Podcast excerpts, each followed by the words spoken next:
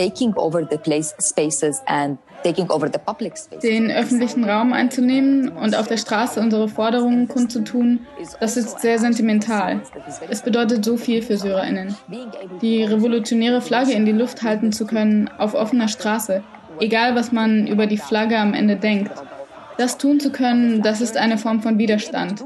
Zu verstehen, dass der öffentliche Raum nicht einer Regierung gehört, sondern uns. Das empowert. But you own them is something that is super uh, empowering.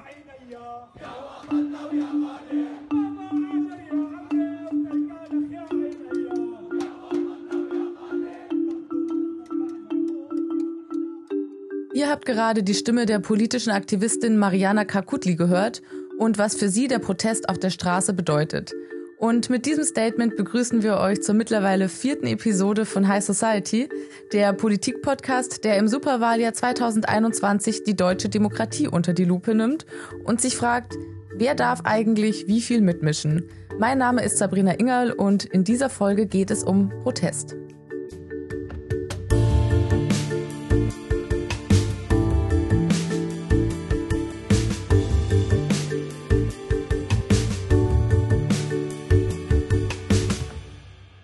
Marianne hat es gerade gesagt, das Recht auf Protest ist ein elementares und global gesehen keine Selbstverständlichkeit.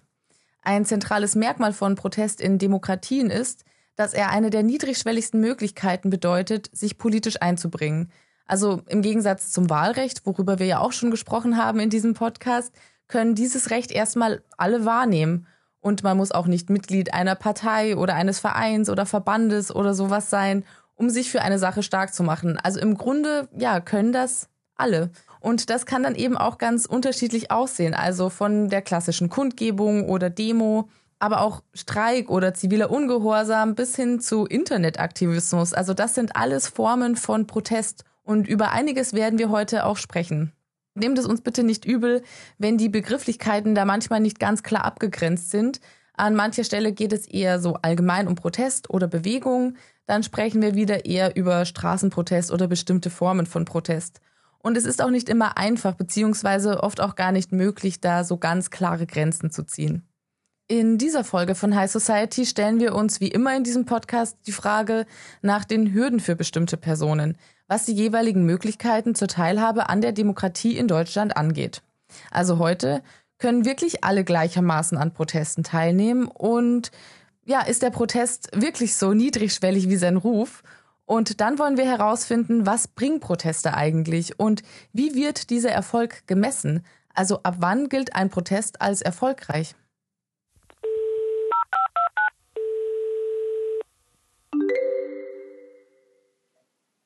Ja, Pauline, dieses Mal gehen wir unser Thema aus einer politikwissenschaftlichen Perspektive an, denn du hast dich mit einer Protestforscherin getroffen und dich mit ihr unterhalten über unser Thema.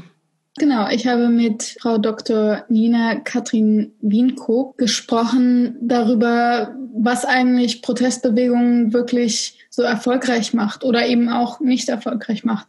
Ich denke, dass jeder und jede von uns, die schon mal auf Waren, oft das Gefühl hatten, irgendwie bringt das vielleicht nichts. Oder hey, das ist jetzt wirklich richtig ein krasses Momentum und äh, hier bewegt sich wirklich was. Äh, und da wollte ich wissen, was sind da die verschiedenen Faktoren, die eben in den Erfolg einer Protestbewegung reinspielen. Und wir wollten aber auch so ein bisschen hinter die Kulissen blicken und gucken, ja, wie läuft's eigentlich so bei der Orga ab? Bei einer Demonstration oder bei, einem, bei einer Kundgebung oder irgendeiner anderen Protestaktion. Und auch da hast du dich schlau gemacht. Die Luise Norman Kosel von Camp Act hat mir ganz genau erklärt, worauf man denn achten muss, wenn man wirklich selbst so eine ähm, Protestaktion starten möchte. Also zum einen, worüber muss ich mir Gedanken machen und dann auch, was sind die organisatorischen Schritte, die ich bedenken muss, bevor ich äh, so eine Demonstration zum Beispiel überhaupt planen und anmelden kann. Ja, du hast es auch gesagt, unsere Leitfrage oder eine unserer Leitfragen in dieser Folge ist die, die Frage nach dem Erfolg von Protest. Und diese Frage möchten wir so ein bisschen an dem Beispiel von der Black Lives Matter Bewegung verdeutlichen. Der Grund ist einfach, es ist jetzt ein Jahr her. Es ist wahrscheinlich noch ziemlich stark in euren Köpfen. Also ich glaube, alle unsere Hörerinnen können auch damit irgendwie was anfangen. Deswegen eignet sich das sehr gut als Beispiel. Trotzdem wird dieser Podcast kein oder diese Episode wird nicht dezidiert über die Bewegung gehen oder über die Inhalte gehen, denn Pauline und ich, wir sind beide nicht betroffen, also wir sind weiß und ja, uns fehlt da halt einfach auch eine bestimmte Perspektive, die notwendig wäre, um vielleicht über auch angemessen über dieses Thema zu sprechen. Am 25. Mai 2020 wurde der unbewaffnete Afroamerikaner George Floyd von einem Polizeibeamten ermordet. Und ich war bei der Mahnwache in Berlin und dann habe ich dort mit verschiedenen Menschen gesprochen. Die haben mir unterschiedliche Gründe genannt, warum sie überhaupt dort sind, warum es für sie so wichtig ist, diesen öffentlichen Raum einzunehmen als, als Bewegung, als schwarze Person. Und auch da kam immer wieder die Frage auf, was ist das denn eigentlich für ein Symbol, das letztes Jahr doch so eine große Masse anwesend war und Solidarität gezeigt hat und das jetzt doch sehr geschrumpft ist in diesem Jahr. Was bedeutet das für die Bewegung? Diese Stimmen, die Pauline auf der Mahnwache zum Gedenken an den Todestag von George Floyd eingefangen hat, hört ihr später in dieser Folge, wenn wir über die Beweggründe sprechen, warum sich Menschen an einem Protest beteiligen. Und ihr hört dann auch noch die Stimme von Tahir Della von der Initiative Schwarzer Menschen in Deutschland. Und er zieht ein Fazit, wie er die Black Lives Matter Bewegung nach einem Jahr beurteilt. Und so unterschiedlich die Beweggründe sein mögen, die ihr später noch hört, so unterschiedlich sind oft auch die Anlässe zum Protest. Allein in Berlin wurden 2018 rund 5000 Proteste angemeldet. Da ist dann so ziemlich alles dabei, von der Massendemo gegen den Klimawandel bis hin zu einer Gruppe Anwohnerinnen, die sich gegen die Bebauung eines Parks in der Nachbarschaft einsetzt. Aber auch Corona-Leugnerinnen, Pegida oder astreine Nazi-Aufmärsche, wie der jährlich stattfindende Rudolf Hess Gedenkmarsch gehören dazu. Wir wollen hier aber auf Protestbewegungen schauen, die Unterdrückungssysteme bekämpfen und das auch wirklich tun und es nicht nur von sich behaupten oder selbst die Aggressoren sind. Und manche Proteste, die sich gegen Machtstrukturen engagiert haben, haben es geschafft, den Kurs der Weltgeschichte zu verändern. Und ein paar von ihnen stellen wir euch in unserer kleinen Geschichte des Protests vor.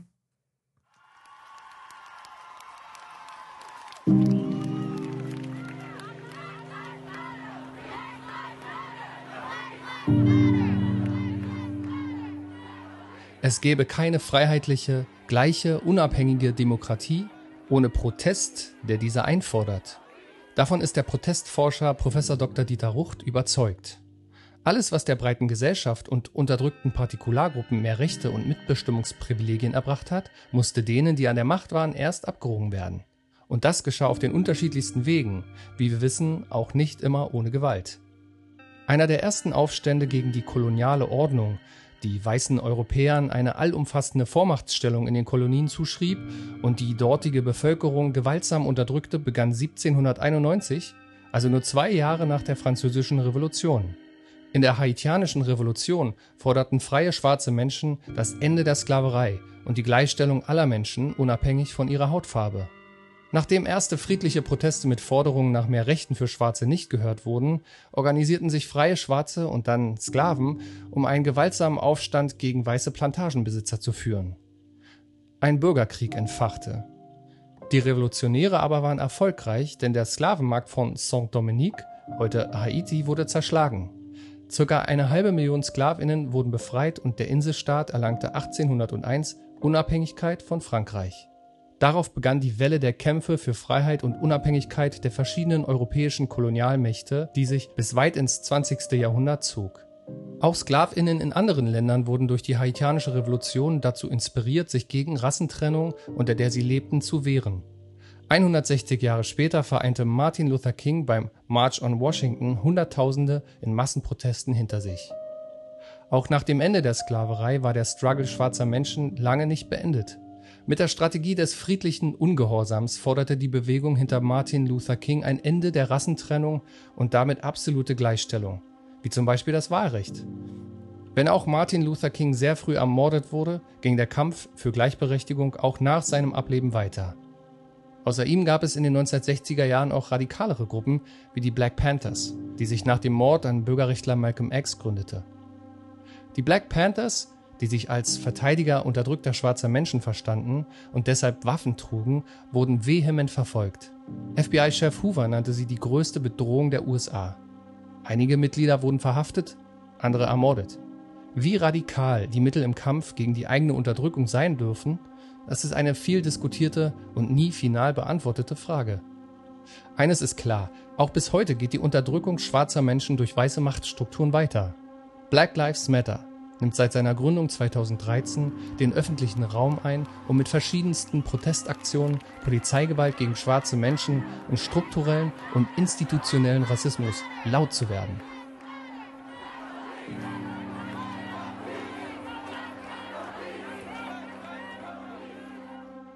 Auch der feministische Kampf ist ein Kampf um Gleichstellung in der Gesellschaft, der über einen langen Zeitraum fast ausschließlich von Frauen selbst geführt wurde.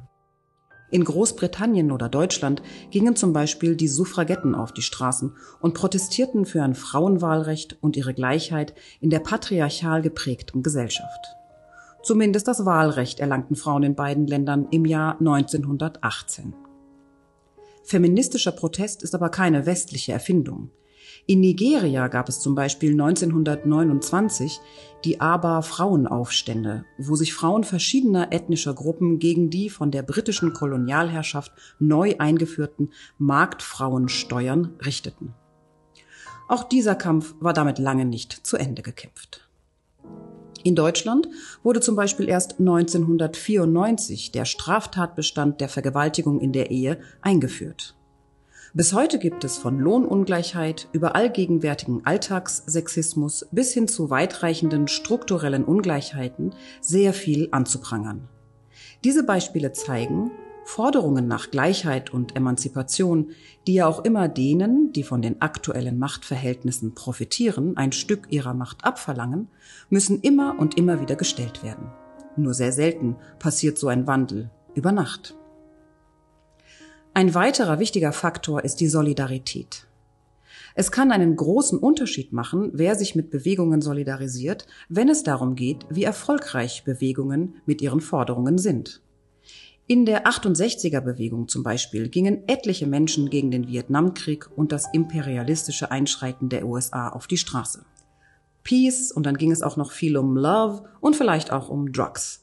Studenten und Studentinnen sind bei solchen Bewegungen besonders aktiv. Da gehen dann Nicht-Betroffene für unterdrückte Menschen auf die Straße, ähnlich wie bei den Unteilbar-Demonstrationen 2016. Aus welchen Beweggründen diese Solidarität mit Unterdrückten tatsächlich passiert, ist eine wichtige Frage. Geht es dabei vielleicht schon immer auch um Selbstdarstellung? Werden die Protestbewegungen einiger gegen ihre systematischen Unterdrückungen von Nicht-Betroffenen für ihre eigenen Zwecke missbraucht? Wie zeigt man eigentlich richtig Solidarität? Aber auch Solidarität unter verschiedenen von Unterdrückung betroffenen Gruppen war schon immer bei Protestbewegungen präsent.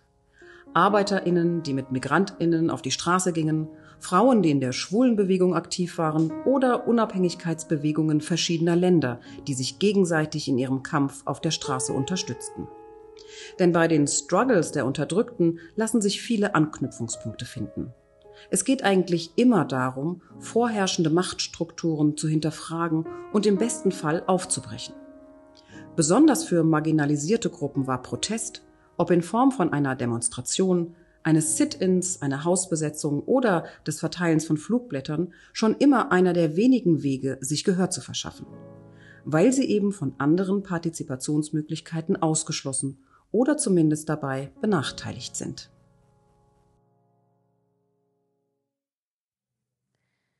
Ihr habt es gerade gehört. Proteste sind oft eines der wenigen Mittel für marginalisierte Gruppen, Einfluss auf Politik und Gesellschaft zu nehmen. Und dennoch ist auch diese Art der politischen Teilhabe nicht komplett voraussetzungslos. Und auch hier sind die Zugänge für manche Personen erschwert. Wir haben darüber mit der Protestforscherin Dr. Nina Katrin Wienkoop gesprochen. Ja, erstmal erscheinen Proteste weniger voraussetzungsvoll. Na, man braucht keine Mitgliedschaft jetzt zum Beispiel in einer Partei oder in einem Verein. Ähm, es gibt äh, irgendwie die Zugänge sind erstmal einfach, solange man vom Protest erfährt, kann man ja rein theoretisch einfach mitmachen. So ist erstmal die Annahme. bei genauerem Blick zeigt uns aber in der Forschung, dass es schon noch einige Hürden gibt. Also zum einen, was ich gerade schon erwähnt habe, man muss davon mitbekommen. Das heißt, man braucht den Zugang. Man braucht den Zugang sprachlich, man braucht ihn vom Wissen, man braucht vielleicht den Zugang zu bestimmten Netzwerken, dass man überhaupt davon mitbekommt. Mm, dann tatsächlich auch Ressourcen wie Zeit oder auch vielleicht Fahrtkosten sind ein Thema. Also, dass man überhaupt erstmal die Zeit aufbringen kann, ähm, in seinem Alltag, in seinem Leben ähm, zu Protesten, jetzt im öffentlichen Raum, jetzt als in dem Beispiel, zu gehen und ähm, dort auch hinzukommen.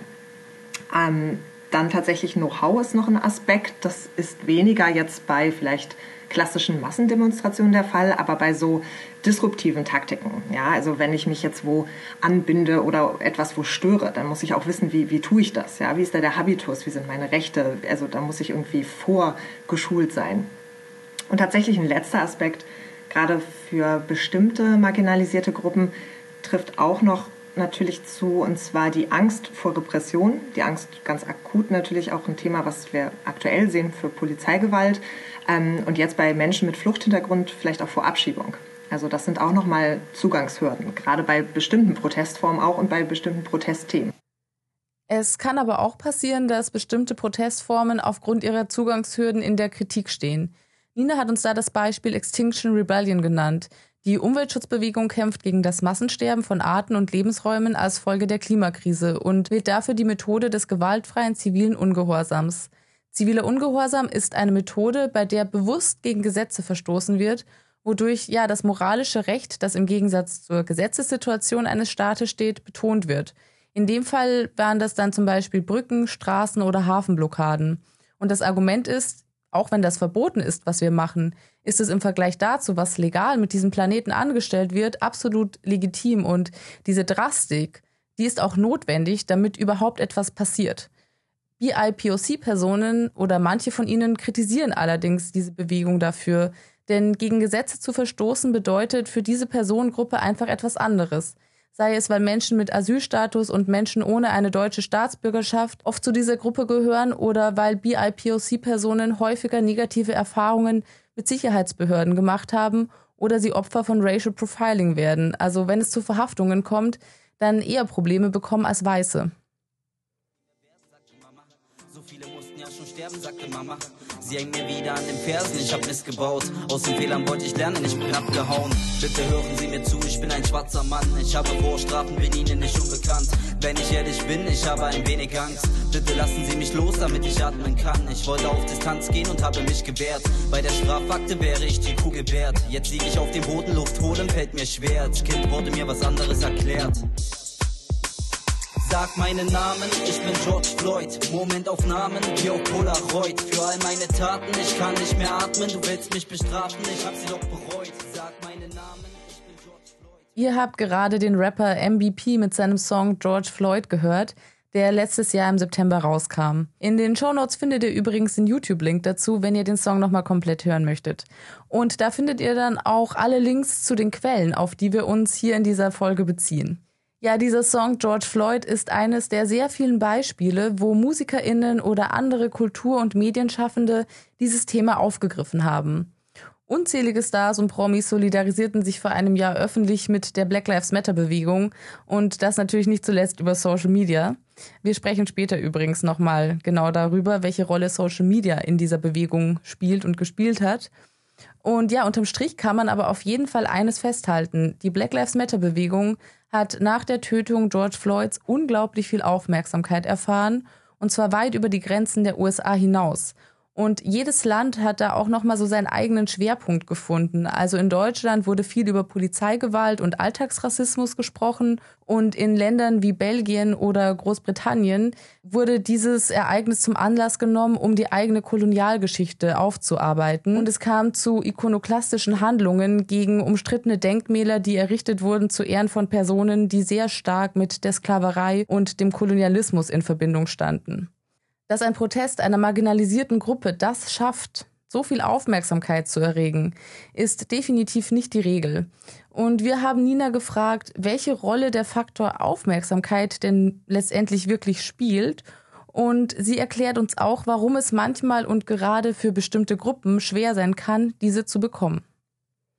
Generell ist immer relevant, dass es eine Aufmerksamkeit gibt. Ähm, das ist zum einen für die Mobilisierung relevant, wobei nicht nur, also nicht für die Erstmobilisierung, aber meist für die Mobilisierung längerfristig und aber auch für die transnationale Mobilisierung. Ne? Also das ist jetzt bei Black Lives Matter ein ganz, ganz starker Faktor. Ja? Die gibt es ja schon sehr viel länger, aber dass es so eine transnationale Protestwelle gibt, hat ganz, ganz viel damit zu tun, dass die Medien auch darüber berichtet haben und dass sich das verbreitet hat. Online, aber auch ähm, äh, in den regulären äh, Medien, sage ich mal. Und ähm, was dafür relevant ist und insofern eine Abhängigkeit besteht, ist schon sowas wie Aufmerksamkeitsfenster. Also wir nennen das in der Forschung Political Opportunity Structures. Und Structures spricht es schon an. Da geht es auch um strukturelle Aufmerksamkeitsfenster. Und das ist natürlich schon so, dass bestimmte Gruppen, marginalisierte Gruppen, aber auch manchmal bestimmte Protestformen sehr viel weniger Aufmerksamkeit bekommen. Also zum Beispiel ist, bekommen ja auch Massendemonstrationen sehr viel mehr Aufmerksamkeit. Hingegen Menschen mit Fluchthintergrund ähm, nutzen oft andere Protestformen, weil Massendemonstration etwas ist, wo die Hürde sehr hoch ist. Ja, also allein dadurch schon findet ja eine Art von Diskriminierung statt oder eine Art von Ausschluss oder, oder es ist schwieriger auf jeden Fall in die Medien zu kommen. Und das würde ich sagen, stellt man für viele Gruppen fest. Das stellt man aber auch zum Beispiel für äh, linken disruptiven Protest fest. Ja, der hat es auch oft schwieriger, nicht so sehr in die Medien zu kommen an sich, sondern auch wie über ihn berichtet wird. Und ähm, also da gibt es ja auch Beispiele von den G20-Protesten in Hamburg zum Beispiel, ja, wo es auch eine äh, sehr starke, teilweise einseitige Medienberichterstattung gab. Also die eine Frage ist auch immer so sehr, erstmal bekommt man die Aufmerksamkeit? Das hängt viel damit zusammen, was auch ansonsten gerade passiert und inwiefern so die Themen natürlich auch im Radar der Mehrheitsgesellschaft, der Dominanzgesellschaft sind. So. Ähm, dann aber kann das auch manchmal sich ändern und manchmal kann es auch eine Bewegung schaffen, dass es in den Radar kommt. Ich finde, Black Lives Matter ist so ein Beispiel. Das ist sehr, sehr stark danach in den Radar gerückt und wir hatten eine, wie ich finde, relativ gute Berichterstattung, also eine relativ breite ähm, Medienberichterstattung und auch insgesamt relativ positiv, sage ich mal. Ja. Ähm, zu einer Zeit, wohlgemerkt, wo Covid-19-Pandemie bereits begonnen hatte ähm, und es super, super schwer für Protest war und auch heute noch ist, sichtbar zu werden, weil wir einfach ein so stark dominierendes Medienthema haben. Und das finde ich ist zum Beispiel so ein Beispiel. Ne? Da, da ist es ja gelungen, dann auch ähm, für das Thema Aufmerksamkeit zu erzielen. Es kommt also nicht nur darauf an, dass über eine Bewegung berichtet wird, sondern auch wie. Nina hat das Beispiel G20 genannt. Als es 2017 im Zuge der Proteste zum G20-Gipfel zu Ausschreitungen kam, wurde sich medial extrem darauf konzentriert. Die friedlichen Demos, die es natürlich auch gab, fanden kaum Gehör. Und so wurde der komplette Protest über einen Kamm geschert und ja, dadurch auch diffamiert. Und auch bei Black Lives Matter kam es in den USA zu Unruhen, sogar zu den heftigsten seit der Ermordung Martin Luther Kings. Aber die Berichterstattung hat doch anders reagiert und ist viel mehr auf die Forderungen der Bewegung eingegangen als auf die Krawalle. Auch Tahir zieht, was die Berichterstattung über Black Lives Matter angeht, ein positives Fazit. Also was ich, was ich zu meiner eigenen Überraschung was da stattgefunden hat, das ist ja an, an einer weltweiten Solidarisierung nach dem Mord an George Floyd, war natürlich extrem beeindruckend, weil das aus meiner Erfahrung oder meine, aus meiner äh, Sicht zum ersten Mal so, so ein, ja, wie gesagt, so ein globaler, globales Solidarisieren, ein globales in Zusammenhang, in Kontext setzen von Rassismus und gesellschaftlichen Verhältnissen auch in den jeweiligen Ländern. Und weil hier natürlich deutlich geworden ist, dass, die, dass, dass, die, dass das Problembewusstsein auch in Deutschland sich schon äh, ein Stück weit gewandelt hat. Ähm, und auch, dass die Medien sozusagen sehr schnell eigentlich äh, eingeschwenkt sind auf eine Einordnung, die vielleicht vor zehn Jahren so nicht stattgefunden hätte. Ne? Also dass dieses eindeutige ähm, Sprechen von, das war Mord, das war sozusagen eine rassistische Tat, das war getragen von rassistischen äh, ähm, Haltungen, von der rassistischen Polizei. Wenn es nun darum geht, was auf den Radar kommt und was nicht, dann spielt auch das Framing eine Rolle. Das bedeutet, aus welcher Position spricht ein Protest wen an und mit welchen Argumenten. Ein Beispiel ist das 5 vor 12 Argument von Fridays for Future. Also stoppt den Klimawandel, es ist 5 vor 12, sonst ist es zu spät. Diese Erzählung trifft nicht auf den globalen Süden zu, denn da ist es, was die Auswirkungen des Klimawandels angeht, schon fünf nach zwölf. Das heißt, dieser Teil der Erde wird von der Bewegung ausgeschlossen, beziehungsweise deren Perspektive findet im Protest nicht statt. Und das trifft bei einem der Grundthemen der Black Lives Matter-Bewegung, der Polizeigewalt, auch zu. Ein anderes Beispiel beim Thema Rassismus ist ja, bestimmte Rassismen sind ja thematisiert und auf dem Radar. Aber zum Beispiel so, was wir jetzt, würde ich sagen, neuerdings auf dem Radar haben, aber was ja auch schon lange irgendwie besteht und ein Thema aus den ähm, aus verschiedensten Gruppen ähm, ist, ist ja Rassismus bei der Polizei. So, ne? Das ist ja ein Thema, wo man das Gefühl hat, das ist nichts, das ist für viele Gruppen gar nichts Neues. Ja, es ist auch etwas, was wir schon lange irgendwie ähm, kennen, wissen teilweise, aber irgendwie was sehr wenig Aufmerksamkeit erfahren hat. Und auch jetzt würde ich sagen, ne, es erfährt, es hat jetzt eine gewisse Aufmerksamkeit erfahren durch diese sehr starke Polizeigewalt. Aber so, jetzt bleibt, finde ich, auch noch so ein bisschen abzuwarten, was, was folgt daraus. Also folgt daraus etwas. Was von den Forderungen einer Bewegung in die breite Öffentlichkeit kommt und dort auch was bewirkt, hängt schließlich auch noch von einem weiteren Faktor ab. Nina spricht hier von Limits und meint damit, was gesellschaftlich verträglich ist. Was da häufig auffällt, ist, dass dann, wenn es um etablierte Institutionen oder um Sicherheitsbehörden geht, die Schotten oft dicht gemacht werden. Also irgendwie will man da nicht so richtig ran. Zwei Beispiele wären natürlich der NSU-Komplex und die Anschläge in Hanau, wo es bis heute noch nicht zu einer lückenlosen Aufarbeitung von Fehlern seitens der Sicherheitsbehörden und des Verfassungsschutzes kam, obwohl das von Angehörigen und Opfern nach wie vor gefordert wird. Aufmerksamkeit für den eigenen Protest zu bekommen und auch längerfristig etwas damit zu bewirken, ist nicht so einfach. Im Grunde bedarf es richtiger Strategien und Methoden, um das eigene Anliegen hörbar zu machen. Wir haben ja mit Luise Neumann-Kosel gesprochen von Camp Act und die ist schon sehr erfahren, was Protestaktionen angeht und wir haben euch einen kleinen Beitrag zusammengefasst, worauf es ankommt und worauf zu achten ist, wenn ihr eine Aktion auf die Beine stellen wollt. Die beste Möglichkeit, damit anzufangen, wäre äh, darüber nachzudenken, was ist eigentlich ein guter Zeitpunkt. Also sprich, wenn es zum Beispiel darum geht, dass eine Entscheidung ansteht, dann könnte es sich lohnen, kurz vor dieser Entscheidung auf die Straße zu gehen, weil das äh, oft dann ein Zeitpunkt ist, wo wir vor allem natürlich eine Chance haben, mit der Aktion die Entscheidung noch zu beeinflussen. Das ist natürlich das Wichtigste.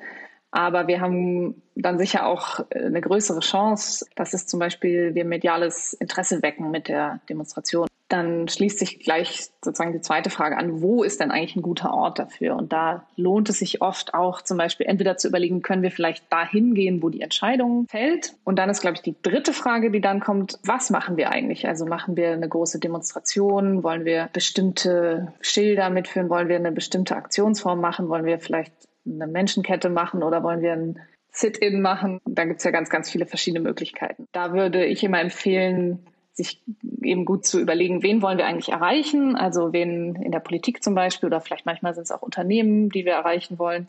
Wie können wir den möglichst nah auf die Pelle rücken sozusagen?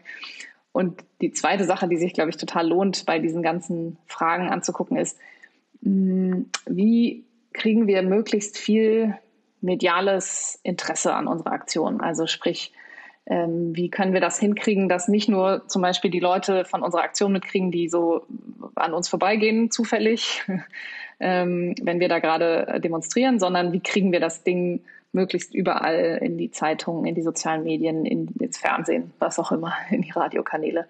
Dann geht sozusagen in die organisatorischen äh, Aufgaben wenn, wenn uns daran gelegen ist, dass wir so eine ganz gut ablaufende Organisation haben, wo wir vielleicht auch wenig Diskussionen und Stress kriegen mit äh, den Ordnungsbehörden, also mit der örtlichen Polizei zum Beispiel, dann ist es total sinnvoll, diese Aktion vorher anzumelden. Oft geht das relativ einfach über so ein Online-Formular. Viele haben, das heißt dann, glaube ich, oft Internetwache zum Beispiel. Und da kann man einfach so bei der örtlichen äh, Polizei äh, sich ein bisschen durchklicken. Äh, dann letzten Endes äh, meldet sich die, die Behörde dann irgendwie zurück, die Polizei, und spricht dann, manchmal haben sie noch so ein paar Fragen. In den meisten Fällen würden sie das aber dann irgendwie genehmigen. Auch spontane Versammlungen sind möglich, also welche, die man vorher nicht anmeldet. Zum Beispiel, wenn man es jetzt äh, sagen eine politische Entscheidung im Parlament gibt und wir uns, die wir zum Beispiel damit überhaupt nicht einverstanden sind, dann wäre das durchaus möglich, dass wir uns spontan da sozusagen am Parlament zum Beispiel versammeln und dagegen protestieren. Aber wenn man schon vorher weiß, dass man das sozusagen länger plant, wenn man das zum Beispiel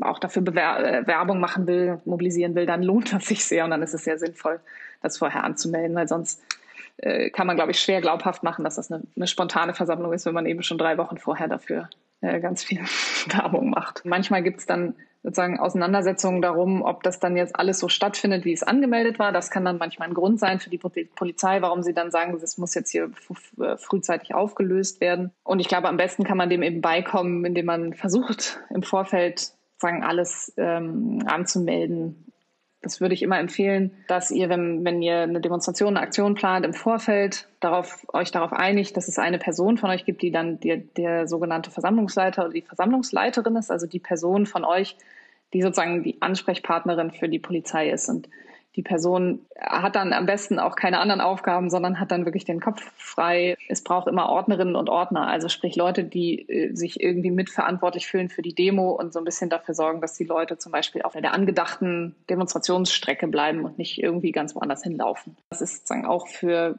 uns, die wir dann eine Demo machen, total hilfreich, wenn man irgendwie eine Möglichkeit hat, zum Beispiel mit einem Lautsprecher oder sei es auch, manchmal reicht auch ein Megafon, kommt ein bisschen drauf an, wie viele Leute so dabei sind, aber ähm, dass man eine Möglichkeit hat, sozusagen mit allen, die da sind, auf der Aktion irgendwie zu kommunizieren.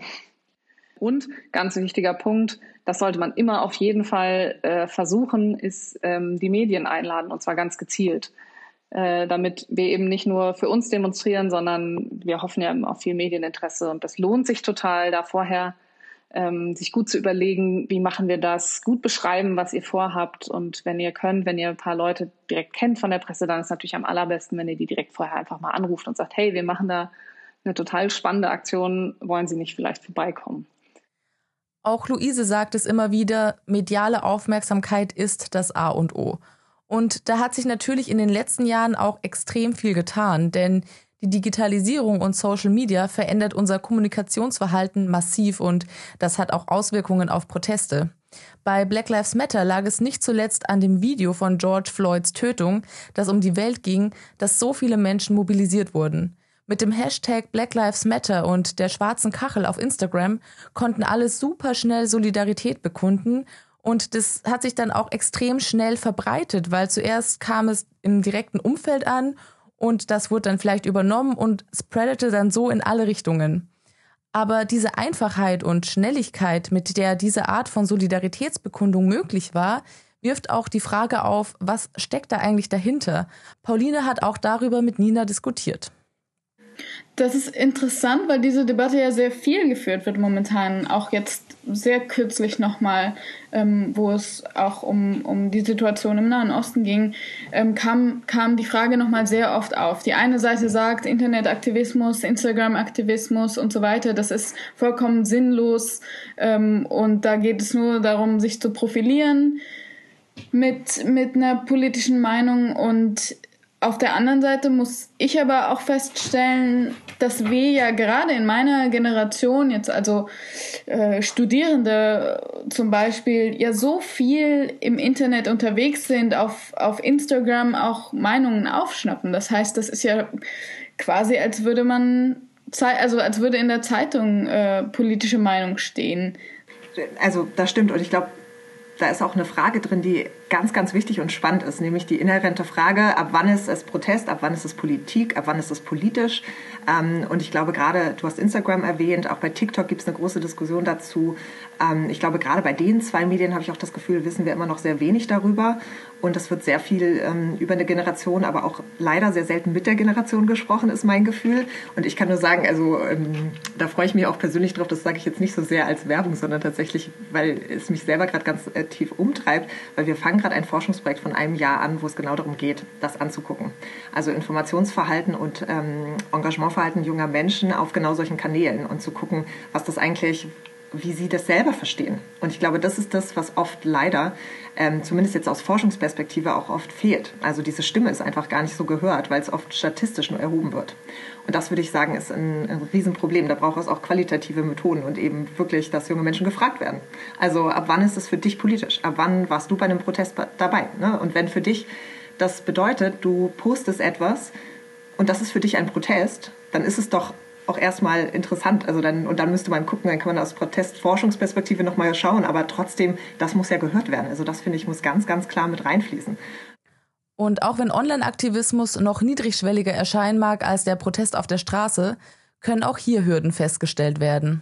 Was eine Herausforderung ist, ist natürlich auch bei marginalisierten Gruppen wieder oder bei bestimmten Gruppen ähm, trotzdem die Aufmerksamkeit zu bekommen. Ne? Also die brauchst du ja auch bei Online-Aktivismus und ähm, zu schauen, dass zum Beispiel gewisse Fotos, gewisse Videos, wie jetzt im Fall von George Floyd oder im Fall von Greta Thunberg bei Fridays for Future, ne? ihr, ihr Video, ihr, also ihr äh, Foto, ihr bekanntes ne? von, dem, von dem Schulstreik, da ist ja dann schon immer die Frage, bei wem verbreitete sich das mehr oder schneller und kommt man da ran? Ja, und, ähm, oder bleibt das dann manchmal in gewissen Blasen auch, ne? in gewissen Blasen von marginalisierten Gruppen, die es dann aber nicht schaffen, eine breitere Aufmerksamkeit zu bekommen, auch für ihren Online-Aktivismus. Also da würde ich sagen, ist das dann eher die Hürde. Warum ist es so wichtig, dass ihr auf der Straße heute seid, beziehungsweise im öffentlichen Raum und den einnimmt? Also auf jeden Fall, um unsere Kultur und unsere Leute einfach zu unterstützen, ähm, um uns laut zu machen, um einfach zu zeigen, dass wir da sind, dass wir weiterkämpfen, dass wir Veränderungen wollen, im positiven Sinne, uns unterstützen einfach. Das liegt echt daran, dass wir einfach uns zeigen möchten und sowohl auch, dass die Leute einfach sehen, dass uns das wichtig ist und dass, wenn wir halt in geschlossenen Räumen sind, kriegt keiner was mit und wir möchten halt die Mehrheit erreichen. Und zum Beispiel, ich sehe hier, sind einzelne weiße Menschen, die ihr Schilder halten. Und das zeigt einfach Stärke. Und genau das wollten wir bewirken, dass wir auf der Straße sind und halt die anderen mitziehen. Also für mich heute geht es vor allen Dingen darum, mit anderen Menschen, vielen schwarzen Menschen zusammen zu sein, von denen ich weiß, dass sie nachvollziehen können, was ich fühle und empfinde an so einem Tag. Ähm, überhaupt mal in einer weißen Dominanzgesellschaft mit so vielen anderen schwarzen Menschen zusammenkommen, ist ja schon selten. Also da mal sich zu zeigen, zu sehen, wir gehören zu dieser Gesellschaft, wir sind da, wir finden statt. Ähm, das sind Momente, die uns das erlauben. Ähm, dazu kommt natürlich das generell Proteste, Aktivismus, ob das jetzt im Bereich des Antirassismus, der Antidiskriminierung sind, für egal welchen Bereich, eine der wichtigsten Mittel, die wir haben in unserer Zivilgesellschaft, in Rechtsstaaten oder überhaupt in, bei dem Versuch, einen Rechtsstaat zu schaffen, sich zu zeigen und an Gesellschaft teilzunehmen. Also ich finde, das ist eines der wichtigsten Mittel an gesellschaftlicher Teilhabe, das jedem zur Verfügung stehen sollte. Und wir haben hier in Deutschland das Glück, dass uns das größtenteils zur Verfügung steht. Es ist sehr wichtig, heute hier zu stehen, vor allen Dingen im Vergleich zu letztem Jahr, das habe ich auch gerade mit ihm besprochen, um zu sehen, wie viele Menschen nach einem Jahr immer noch auf die Straße gehen. Was ihr gerade gehört habt, waren die Beweggründe von TeilnehmerInnen der Mahnwache zum ersten Todestag von George Floyd. Warum Menschen sich an einem Protest beteiligen, diese Frage stellt sich auch die Protestforschung und hat dazu Folgendes herausgefunden. Ja, letztendlich Demonstrationsbefragungen zeigen, dass die Gründe an Protesten teilzunehmen, wirklich sehr divers sind. Aber es gibt so ein paar Faktoren, die immer wieder vorkommen. Das eine ist Biografie, wie ich schon sagte. Ne? Wenn man schon einmal an einem Protest teilgenommen hat, dann ist die Hürde danach leichter. Das heißt, das macht viel aus, wie engagiert man an sich ist und ob man, wie gesagt, Protesterfahrung hat. Das Elternhaus spielt tatsächlich oft auch eine Rolle, gerade bei jungen Menschen. Also inwiefern sie ähm, vielleicht auch da Unterstützung bekommen oder es von ihren Eltern kennen oder wie da die Einstellungen zu sind tatsächlich Peer Group ist zum Beispiel auch erneut gerade ähm, bei jungen Menschen, aber auch, ich glaube, das ist über fast alle Altersgruppen relativ hoch immer, ähm, dass man eben Personen kennt, die daran teilnehmen oder die einem eben davon erzählen oder man hat das Gefühl, vielleicht auch manchmal eine Art von Peer Pressure. Ne? Also so, da, naja, da gehen ja alle hin, die ich kenne, ich sollte da auch mal hin, so. Ähm, es gibt aber auch noch andere Faktoren natürlich, also wie zum Beispiel eben eigene Betroffenheit, eigene Erfahrung, ähm, emotionale Faktoren, die auch oft mit der eigenen Biografie zu tun haben.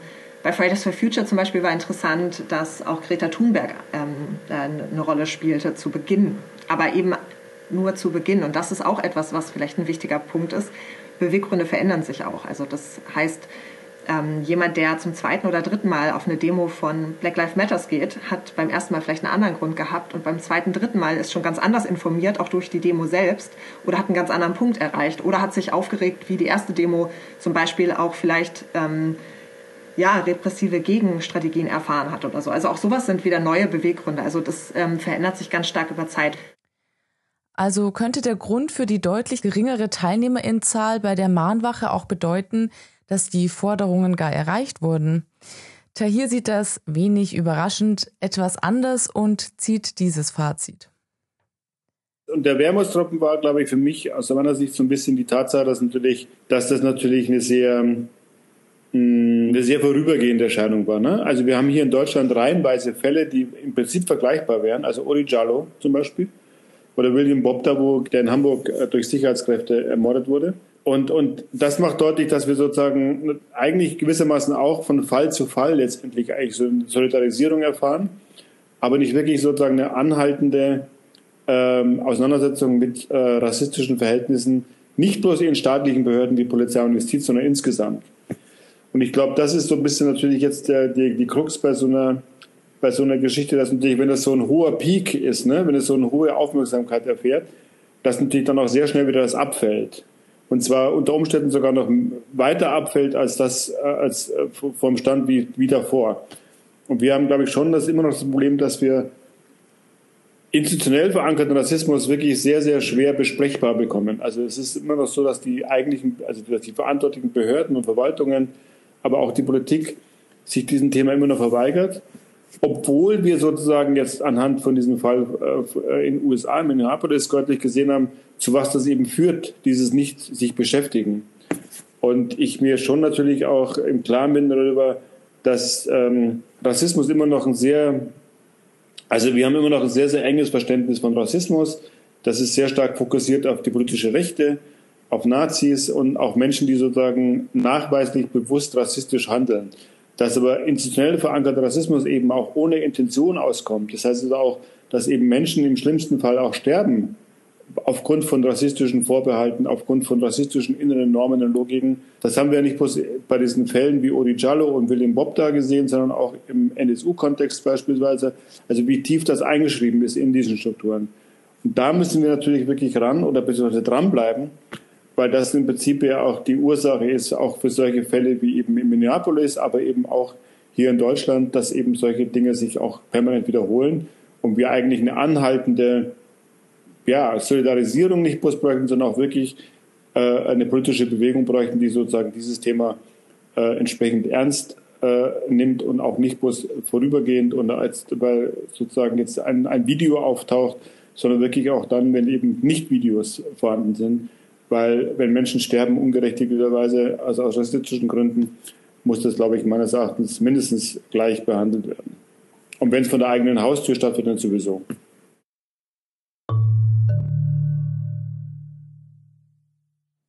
Tahir Dellas Worte in unserem Gespräch haben mir nochmal wirklich sehr, sehr viel zu denken gegeben. Vor allem auch mir als unbetroffene Person, die in der Pflicht ist, Solidarität zu zeigen. Und natürlich habe ich auch gemerkt, dass dieses Thema weniger präsent war in den Medien, auch in meinem Umfeld. Warum ist das so? Und wie kann man das ändern? Weil natürlich ist es so, dass Menschen, die selbst davon betroffen sind, sich gar nicht davon distanzieren können. Die haben nicht das Privileg, das Handy auszuschalten oder einfach mal sich auf andere Sachen zu fokussieren und ihren Aktivismus ruhen zu lassen, weil sie einfach ständig dieser Realität, diesem strukturellen, institutionellen Rassismus und Gewalt ausgesetzt sind. Also wie kann man quasi als eine Person, die sich selbst als Ally bezeichnen möchte, wie kann man das schaffen, dass man auch ständig und immer wieder Ally ist. Und nicht nur, wie Tahir Della sagte, quasi in Momenten, wenn gerade ein,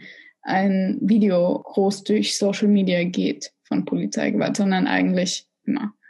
Ja, also ich habe auf jeden Fall auch so diese Erfahrung gemacht, dass direkt, äh, also so eben vor einem Jahr oder so, ja, dieses Thema Rassismus super präsent war in meinem Freundeskreis, bei meiner Familie und ähm, dass es da schon auch so, so, ja, so Veränderungen gab und auch Sachen auch so ein bisschen anders gedacht wurden. Aber irgendwie ist es auch ja, jetzt einfach viel weniger und war damals einfach viel präsenter. Und also es ist ja natürlich irgendwo auch ein normaler Prozess, dass man natürlich über das spricht, was gerade aktuell ist, aber nichtsdestotrotz bleibt ja dieses Thema wichtig. Und was du auch sagst, ja, wir als Weiße sprechen da halt irgendwie mal kurz drüber und sind aber nicht mit dieser Brutalität tagtäglich konfrontiert. Ja, ich denke, was ganz, ganz wichtig ist, dass man sich besonders als nicht betroffene Person immer und immer wieder vor Augen führt, ähm, was für eine Realität andere Menschen leben, was Rassismus angeht, was Gewalt angeht, aufgrund ihrer Hautfarbe oder Identitätszugehörigkeit. Und dann auch selber immer wieder zu reflektieren, mache ich eigentlich genug und aus welcher Intention heraus mache ich das? Ähm, es gibt natürlich, gibt es viele Formen von Internetaktivismus, die oder generell von Aktivismus, die auch was, die auch einen performativen ähm, Aspekt haben, also so ein sich selbst darstellen wollen, weil es gerade erwartet wird. Dieser Druck ist auch irgendwo wichtig, dass es den Druck gibt, viele Leute dazu bewegen, sich dazu zu positionieren, ähm, also gegen Rassismus zu positionieren. Auf der anderen Seite muss es aber auch darüber hinaus, glaube ich, für eine nachhaltigere ähm, Solidarität muss man sich, glaube ich, auch so ein bisschen mehr Gedanken machen. Mache ich das jetzt für Instagram oder mache ich das wirklich, weil das mir wichtig ist und weil mir diese Menschen wichtig sind und wie kann ich das in mein eigenes Leben integrieren? Also wie verhalte ich mich, ähm, wenn ich bemerke, dass jemand rassistisch angegangen wird zum Beispiel. Das sind solche Sachen, ähm, wo man, glaube ich, seinen Aktivismus auch nochmal übersetzen kann in wirkliches Allytum. Ja, ich glaube auch, dass das auf jeden Fall sehr wichtig ist. Auf der einen Seite dieses, diese einfach im persönlichen Umgang sich da immer wieder bewusst zu werden, dass es, dass wir einfach in dieser Struktur auch leben. Also ich finde auch immer das Argument ganz wichtig zu sagen, auch was Tahir ja gerade gesagt hat, es ist auch keine Entscheidung, passiert nicht immer mit einer Intention, rassistisch zu sein, sondern wir sind es einfach, weil unsere Gesellschaft so ist. Und ich glaube, jeden Tag könnten wir oder müssten wir, müssen wir das dann auch bekämpfen oder ja, uns dagegen auch, also uns auf der einen Seite selbst reflektieren, aber natürlich auch, wenn uns das begegnet, dann auch dementsprechend darauf reagieren. Ich finde es aber auch wirklich wichtig und auch zu sagen, ich, es geht auch nicht nur um mich als Privatperson, sondern was einfach auch unglaublich viel ja größere einen größeren Einfluss hat, ist halt sind halt bestimmte Entscheidungsträgerinnen und dass wirklich auch immer wieder Druck auf die Politik und auch auf politische Entscheidungen ausgeübt wird und wir uns da auch solidarisch zeigen müssen und auch da weiterhin mitmachen. Also eben auch weiterhin Veranstaltungen besuchen, die dieses Thema haben und auch, ja, dass einfach dieser Druck bestehen bleibt. Und vor allem, wenn wir selbst als weiße Personen in, in Situationen sind oder in Institutionen sind und bemerken, hier läuft was grundsätzlich falsch, dass man das anspricht. Das ist, es ist unsere Pflicht als Menschen, denen oft leider mehr zugehört wird, das dann immer anzuprangern, auch wenn es gerade mal nicht so komfortabel ist. In unserem Gespräch greifen wir es auf und auch Tahir hat diese Einschätzung. Was rassistische Strukturen in der Gesellschaft angeht, hat sich gerade was die Institutionen betrifft, auch nach Black Lives Matter nicht allzu viel getan. Heißt das, es war alles umsonst und der Protest gar nicht erfolgreich? Am Ende des Tages ging es uns ja auch darum, das irgendwie einordnen zu können. Also was macht den Erfolg eines Protests letztendlich aus? Protesterfolg wird sehr, sehr unterschiedlich gemessen. Also in der Protestforschung gibt es auch eine große Debatte dazu und man unterscheidet verschiedene Formen. Ich würde jetzt mal sagen, verschiedene Stufen, würde ich es nennen. Und das eine ist auf der Ebene, das ist eigentlich so in Anführungsstrichen der erste Erfolg, ist auch auf der, glaube ich, der medial so am stärksten wahrgenommen wird, ist nachhaltige Mobilisierung und generell Massenmobilisierung. Das ist aber ja nicht immer das Ziel von Protesten. Also das heißt, manchmal ist das ein total falsches Instrumentarium, das zu messen. Ja? Also zum Beispiel Hambacher Forst oder so wäre ein Beispiel. Da geht es gar nicht um die Masse. Ja? Da geht es um die, dass es gelingen kann, etwas zu ähm, blockieren. So, das ist eine andere Art. Aber wenn es jetzt zum Beispiel, wenn wir jetzt bei Black Lives Matters bleiben als ein Beispiel für die Massendemonstration, dann wäre jetzt eine Art, das zu messen daran, ob dieser erste Erfolg der Mobilisierung gelungen ist. Also hat die Bewegung Aufwind bekommen, hat die zugenommen, wie viele Personen an Protestaktionen teilnehmen. das ist dann erstmal sehr quantitativ. Ja? Also wie viele Menschen waren wirklich da in dem Moment vor Ort. Nicht so sehr biografisch, wie sie das geprägt hat und so weiter, sondern einfach, wer hat, wie viele haben teilgenommen. Und da können wir schon auch jetzt schon sagen, das war erstmal im ersten Schritt erfolgreich. Ja, also die haben ähm, es geschafft, dass erstmal eine sehr starke Mobilisierung stattfand.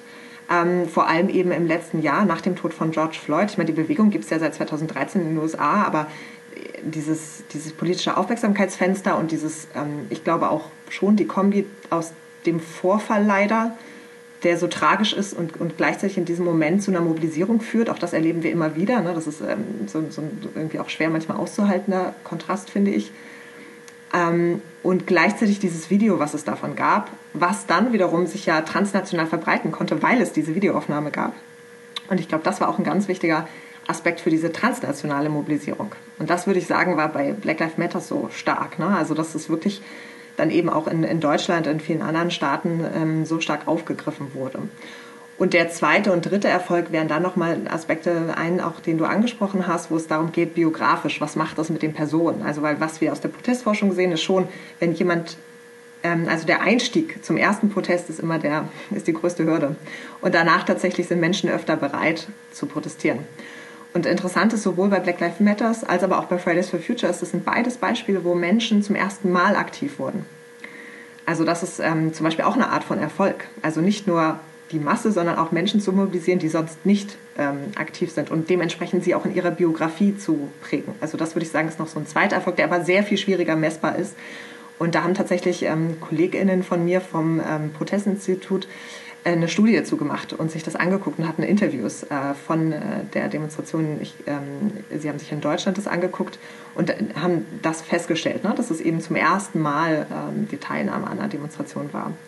Und der dritte Erfolg, und das ist dann so ein bisschen, wie soll ich sagen, der, der, der höchste Erfolg, wenn man so möchte, ist dann wirklich, dass das umgesetzt wurde, die Forderungen. Ne? Also ganz konkret, also dass reinwirken in die Gesellschaft. Und da ist dann auch immer erst der erste Step mediale Aufmerksamkeit, der zweite ist dann irgendwie Diskurshoheit und Prägen und der dritte ist vielleicht, dass erste Forderungen verabschiedet werden oder es politisch was passiert und dann der vierte wäre dann wirklich die ganz, ganz konkrete Umsetzung.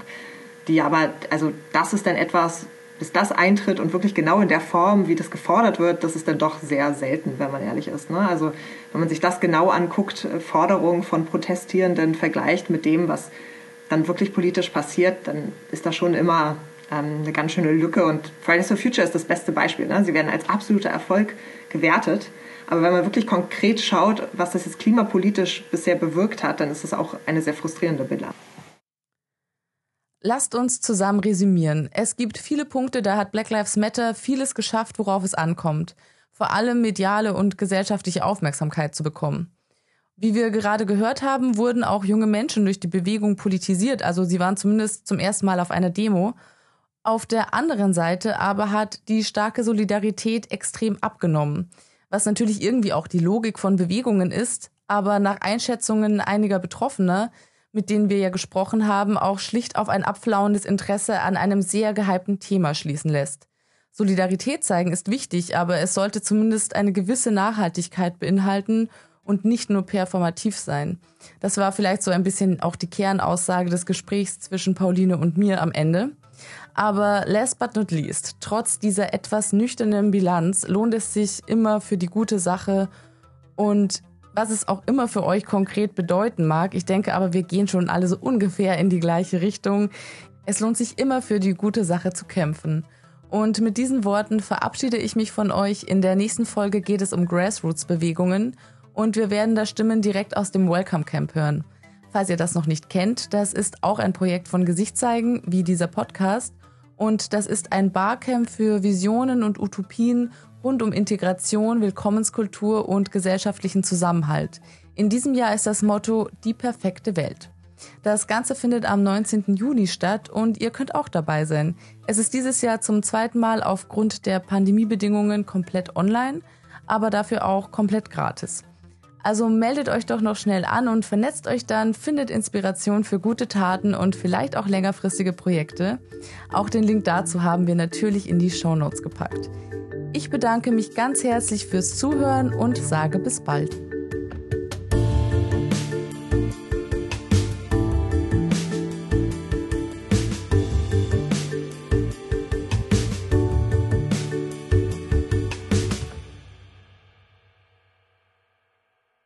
High Society ist ein Projekt von Gesicht zeigen für ein weltoffenes Deutschland und wird gefördert durch das Bundesministerium der Justiz und für Verbraucherschutz aufgrund eines Beschlusses des Deutschen Bundestages. Realisiert wurde der Podcast vom Gesicht zeigen Produktionsteam Media Residence. Alle Episoden auf www.media-residence.de, Spotify, Apple Podcasts und überall, wo es Podcasts gibt.